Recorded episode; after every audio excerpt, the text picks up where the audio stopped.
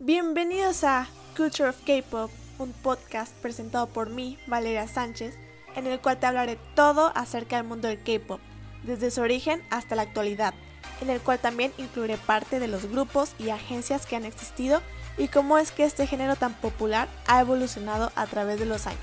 Comencemos.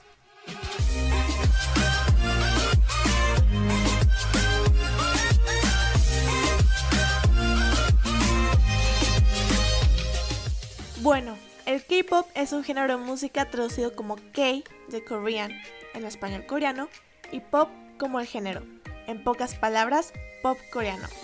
Este surgió en Corea del Sur a partir de los años 90 con el grupo llamado Boys. Conforme el tiempo fue avanzando, empezaron a crear agencias especializadas en debutar a grupos nuevos. La primera agencia fue creada en el 95, la cual fue SM Entertainment, que fue fundada por Lee So-man. A finales de los 90 se crearon más agencias como YG Entertainment, JYP Entertainment, entre otras. En la actualidad, estas tres agencias siguen existiendo y de hecho son las más famosas. En el 2000, el K-pop empezó a expandirse a una velocidad espectacular. Fue una década donde aparecieron grandes grupos como Super Junior, Big Bang, Girls' Generation, Wonder Girls, entre otros. Y bueno, antes de continuar con este podcast, pasaremos a un breve anuncio. Aprovecha 15% de descuento en monedero electrónico o hasta 9 meses sin intereses en ropa, zapatos y accesorios. Liverpool es parte de mi vida. Bueno chicos, como mencioné anteriormente, el K-Pop empezó a expandirse a una velocidad impresionante en Asia. Sin embargo, internacionalmente el K-Pop fue reconocido hasta el 2012 con la famosísima canción de Gangnam Style de PSY, la cual estoy segura que ustedes conocen.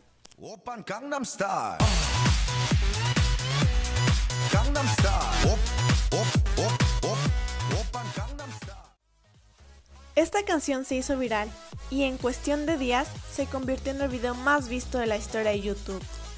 Al año siguiente, en junio del 2013, debutó uno de los grupos más famosos del K-pop en la actualidad, llamado BTS, con su canción de No More Dream.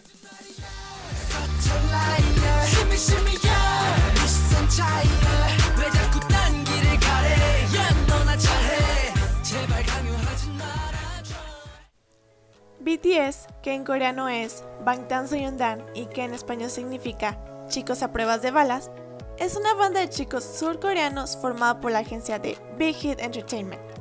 Este grupo está compuesto por siete integrantes, los cuales son RM, Jin, Suga, J-Hope, Jimin, V y Jungkook.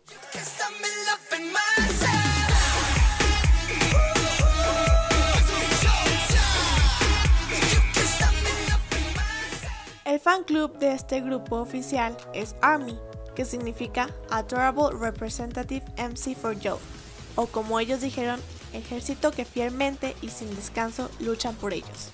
Otro de los grupos más famosos internacionalmente son EXO y Blackpink.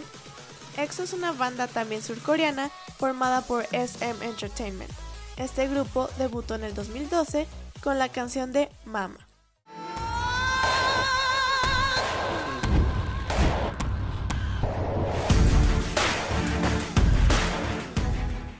Este grupo está conformado por nueve integrantes, los cuales son Shumin, Suho, Lei, Baekhyun, Chen, Chenyol, Dio, Kai y Sehun. El fan club del grupo es EXO-L, que viene de EXO Love, que significa amor a los fanáticos.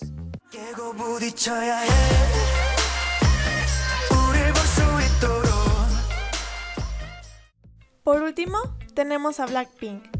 Ellas son un grupo de chicas surcoreanas formadas por YG Entertainment. Estas chicas debutaron en el 2016 con la canción de Bumbaya.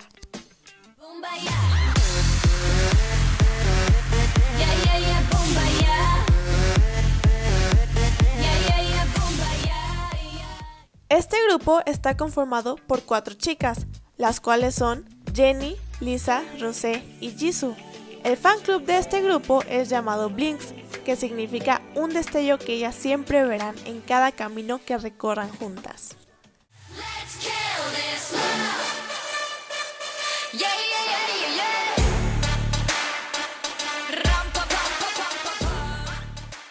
Bueno, como mencioné, estos son tres de los grupos más famosos del mundo. Sin embargo, no quiere decir que son los únicos populares, también tenemos grupos como Stray Kids, Monsta X, Twice, Red Velvet, GOT7, Seventeen, NCT, entre muchos otros. Es increíble cómo estos grupos están logrando sentar las bases de una nueva generación. Ahora, más que nunca, el K-pop es un género que se está teniendo en cuenta en todo el mundo. Muchas son las bandas que han conseguido romper récords hasta ahora imposibles. Sus giras mundiales están adquiriendo datos estratégicos y en definitiva se están convirtiendo en una leyenda viva en la industria musical. De hecho, muchos son los artistas que se han dado cuenta de la relevancia que está adquiriendo este género en todo el mundo. Por el mismo motivo, los artistas de otros países han querido trabajar musicalmente con ellos. Por ejemplo, Kiss and Make Up, que es una colaboración de Dua Lipa y Blackpink.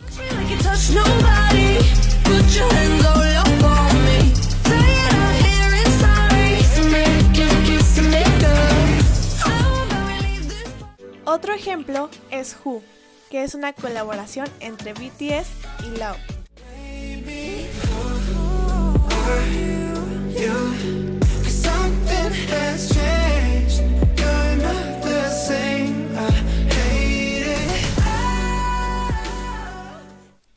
También está Who Do You Love, que es una colaboración entre Monsta X y French Montana.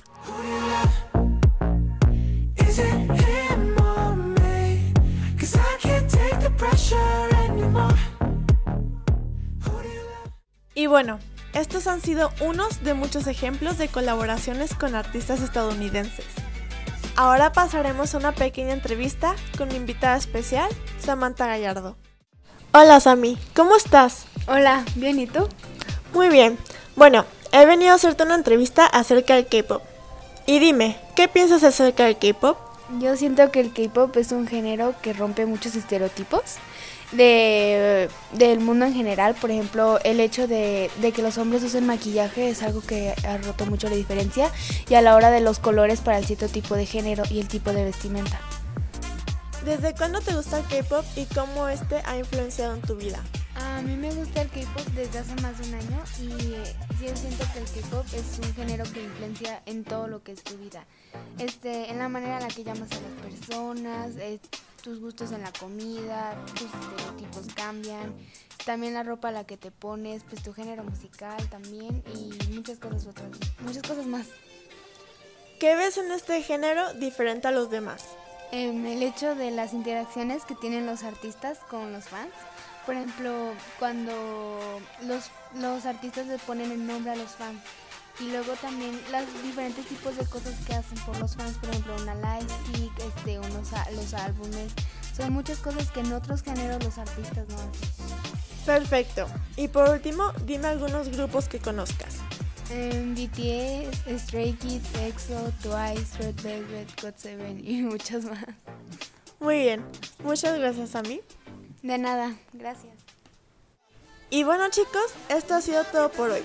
Espero que les haya gustado mucho este podcast y hayan aprendido acerca de este género del K-pop. Hasta la próxima. Año.